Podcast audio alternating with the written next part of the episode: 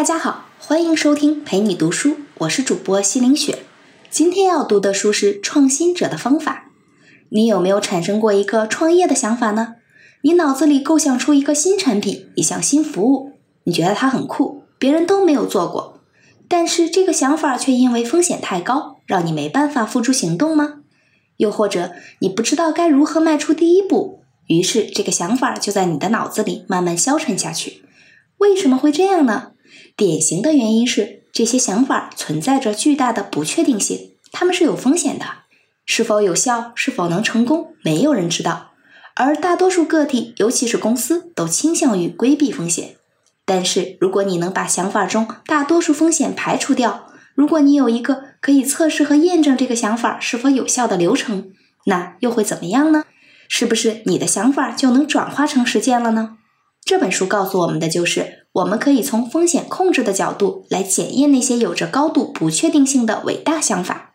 新的验证工具和验证视角正在出现，这些工具和视角能帮助创业者通过廉价而快速的实验降低不确定性的风险。这本书还提供了一个管理创新的新方法。简而言之，这个方法就是帮助你发现创新并将其付诸实践的流程。这也就是为什么这本书叫《创新者的方法》。这本书有两名作者，内森·福尔和杰夫·戴尔。福尔教授是斯坦福大学的博士，现在他在美国犹他州的杨百翰大学任创新与创业学教授。这所大学的创新专业在全美大学中排名前五，同时他也是斯坦福大学英式国际商学院高等经济商学院的客座教授。福尔教授是创新、创业和变革领域内公认的专家。多年来专注于创新和技术战略研究，特别是初创公司和成熟企业对技术变革和创新的不确定性的管理。另一位作者戴尔教授，他是加州大学洛杉矶分校的博士，现任杨百翰大学战略学教授，同时也担任沃顿商学院战略学教授。他著有一本超级畅销书《创新者的基因》，被誉为全球最具影响力管理学者。他的创新课客户包括 AT&T。通用电气、惠普、英特尔和索尼等世界知名大公司。好，让我们回到这本《创新者的方法》。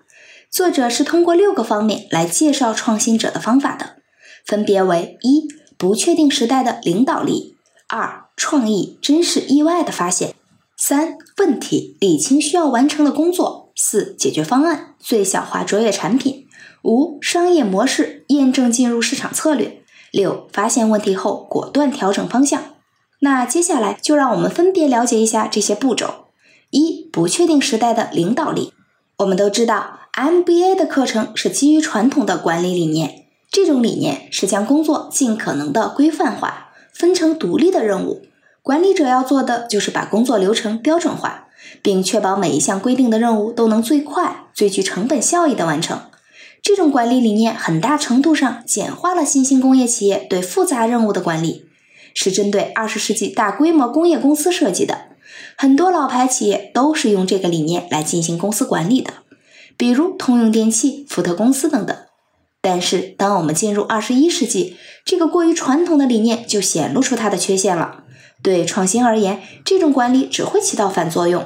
或者说，它可以很好的保留住客户，但是在创造新客户方面，它的作用微乎其微。这是因为随着信息革命的兴起，新技术、新要求层出不穷，每一个公司都面临着高度的不确定性。这种情况下，传统的专门人来解决专门问题的方法就不再适用了。要知道，传统商学院的管理理论旨在解决低度不确定性问题，而创新学院的管理理论。才是用来解决高度不确定性问题的。比如，在竞争激烈的市场格局下，你如何创造尽可能多的客户？这是一个高度不确定性问题。因为它的不确定性，你无法知道什么样的专业知识才可能带来最大的价值。这个时候，你需要的领导者是具有广博知识的人才，他们能够从不同的角度看清问题，产生创意，并将新想法推向市场。作为创新者，他必须具备四项领导能力。首先，他应该是个实验者，而不是决策者。其次，他应该鼓励他的下属接受挑战，去追求机会。第三，他必须有广泛的知识，善于发现新问题，产生新创意，并且能够快速完成原始解决方案。最后，他应该能为自己的团队保驾护航，为他们扫清障碍，一往直前。下面让我们来聊一聊，怎么才能产生意想不到的创意。二，创意真是意外的发现。对很多大公司来说，当达到一定的规模并平稳发展了一段时间之后，公司的活力和创新就开始慢慢减少。虽然公司依然有固定的老客户，能够保证一定的利润。但是在如此激烈的市场竞争下，没有新思路和新创意，长此以往，公司只能是死路一条。为了拯救公司，领导者必须要寻找新创意，源源不断的创造新客户。而如何产生新创意呢？每天早九晚五的坐在办公室里冥思苦想吗？显然不是。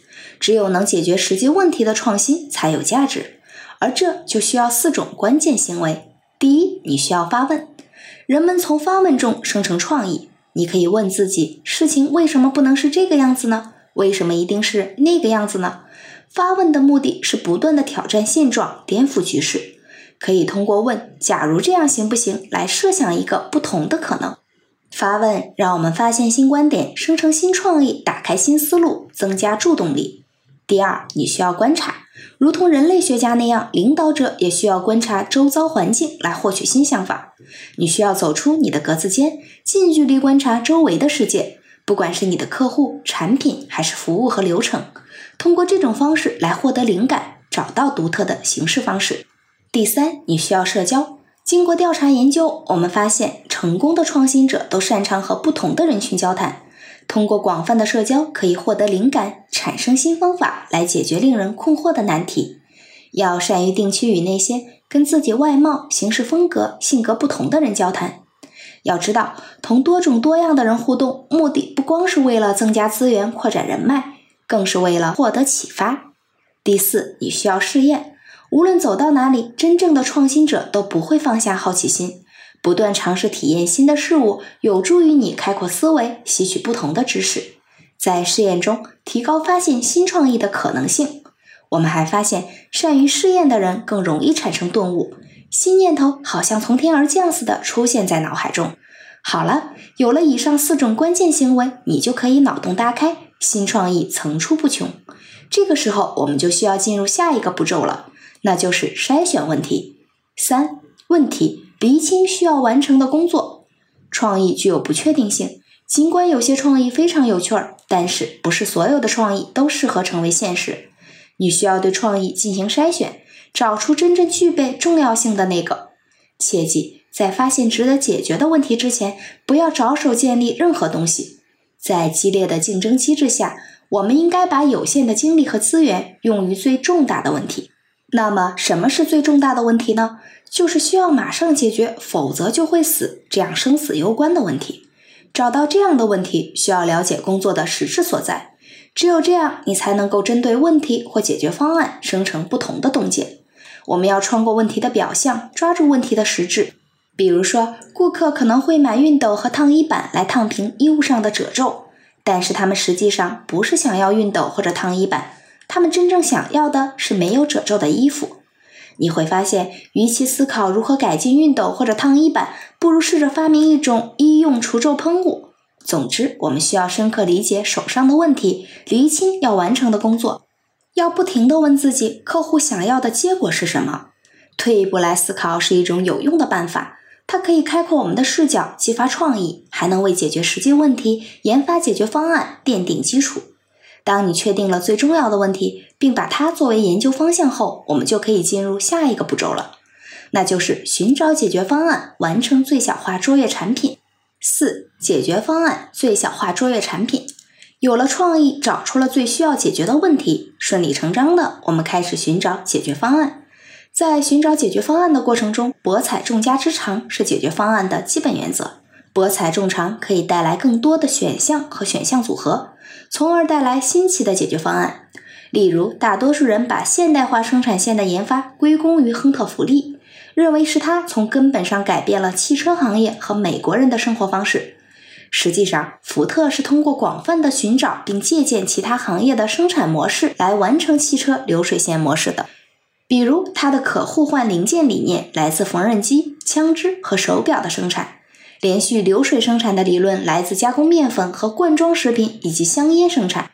装配线技术的理念来自肉类加工和酿酒行业，正是广泛的借鉴才帮助福特公司研发出现代化汽车生产线。而最小化卓越产品是指用最小的时间成本给客户提供无法抗拒且喜爱的卓越产品。它的目标是提供一种解决方案，该解决方案在最重要的维度方面应该是与众不同的，以至于它可以激发客户的积极情绪。那么，什么才是卓越呢？当产品能够激发积极情绪，创造极大的满意度，平复焦虑或者提高自信心时，客户就将其描述成卓越产品。致力于卓越产品时，我们要求达到的效果就是让它做到客户意料之外的事情，甚至是他们认为不可能的事情，使客户感到惊喜，情不自禁地说：“太棒了！”就好像苹果公司推出第一台 Apple 时，客户惊呼：“哇，我可以走到哪儿就把歌曲库带到哪儿，这简直太不可思议了！”卓越产品诞生之后，我们接下来该做什么呢？没错，我们需要验证市场了。五、商业模式验证市场进入策略。即使明确问题并提出解决方案，团队的任务仍然没有完成，还需要设计能够成功的将解决方案应用于市场的商业模式。商业模式指的是公司如何为客户提供有价值的产品，并获得客户为公司带来的利益。让我们举一个例子来说明这个问题。戈德瑞制造是一家在印度出售消费品的公司，已经有一百一十五年的历史了。主营家用电器，印度市场的竞争越来越激烈，公司的业绩开始下滑，于是管理者积极寻求应对的方法。这个时候，他们发现了一个值得解决的问题，那就是百分之八十印度家庭缺乏冷藏设备。于是，戈德瑞公司马上着手开发解决方案。他们设计出一款具有颠覆性的小冰箱，这个冰箱是从顶部开门的。这样可以让冰箱在敞开门的状态下，冷却损失降至最低。印度存在着间歇性停电的情况，所以这款冰箱还配备了一组电池，可以在没电的时候依然保证制冷。这是一个非常卓越的产品。那么，怎么进行市场推广呢？戈德瑞公司起初认为这很简单，跟往常一样，利用声势浩大的广告宣传来推出产品就好了。但是，当团队成员同客户交谈的时候，他们意识到这款商品的主要购买群体是乡村的女性，她们收入不高，对高大上的广告宣传有戒备心理。戈德瑞公司于是开始寻找新的营销策略。经过广泛的调查之后，他们发现乡村的邮局很可能是这款小冰箱的最佳销售渠道。每个地区都有邮局，而邮递员在农村至关重要。农村居民视邮递员为知心朋友。甚至会邀请他们来家喝茶。于是，戈德瑞公司利用邮局搭建了一条崭新的分销链，并把邮递员纳入销售渠道。最终，这个决策被证明是无比正确的。小冰箱迅速盈利。戈德瑞公司不仅成功占领了市场，还改善了当地村民的生活质量。戈德瑞公司的这个例子告诉我们，商业模式不是一成不变的，每一种商品都应该有其相适应的商业模式。但是对于创新者来说，新的产品能够带来商机，也带来层出不穷的新问题。所以，我们接下来谈一谈发现问题后果断调整方向的事情。六、发现问题后果断调整方向。创新带来很大的不确定性，面对不确定性，没有人能够预见未来，所有的想法都是猜想，只有市场才是验证猜想正确与否的唯一标准。遗憾的是，大部分公司和管理者都极力避免自己犯错。领导者将犯错视为创新者能力不足的表现，于是不鼓励创新，或者仅仅因为想法听起来过于疯狂，就从不尝试。事实上，最近的研究证实，由于许多管理者害怕犯错，导致已经成立的公司经常延迟创新，而无法抓住机遇，最终错失良机。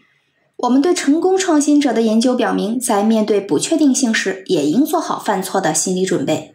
犯错是成功创新的基本环节，是完全可以接受的。唯一的失败不是失败本身，而是无法及时明白自己犯的错。很多成功的公司并不是在一开始就找到方向的，都是通过一次又一次的调整找到最佳产品。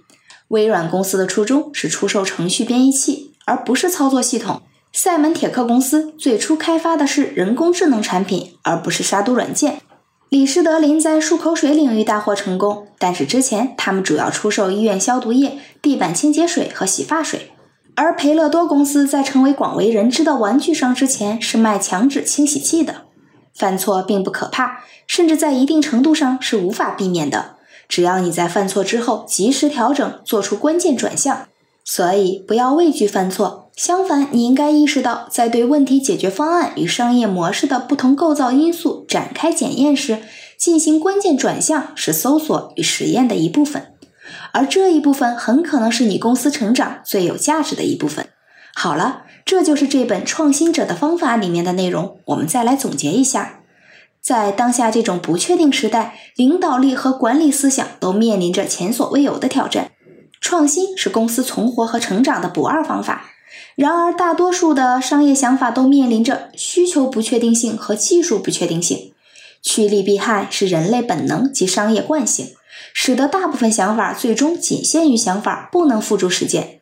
基于此，本书的作者开发了一套全新的管理原则，创造性的解决高度不确定问题，让企业和个人将设想变成现实。作者是通过六个方面来阐述这个管理原则的，它们分别是：一、不确定时代的领导力；二、产生创意；三、筛选问题；四、寻找解决方案；五、试验商业模式；六、果断调整方向。您是否有过这样的顾虑？我不知道这个想法是否有效，我不知道接下来该怎么做。那么您完全可以利用这本书里提供的步骤，考察并验证关于产品或服务的新想法。找到与之契合的最佳商业模式。好，那这本书就说到这里。感谢关注，陪你读书，欢迎点赞分享，同时打开旁边的小铃铛，我的最新更新会第一时间提醒你。我是主播西林雪，我们下次再见。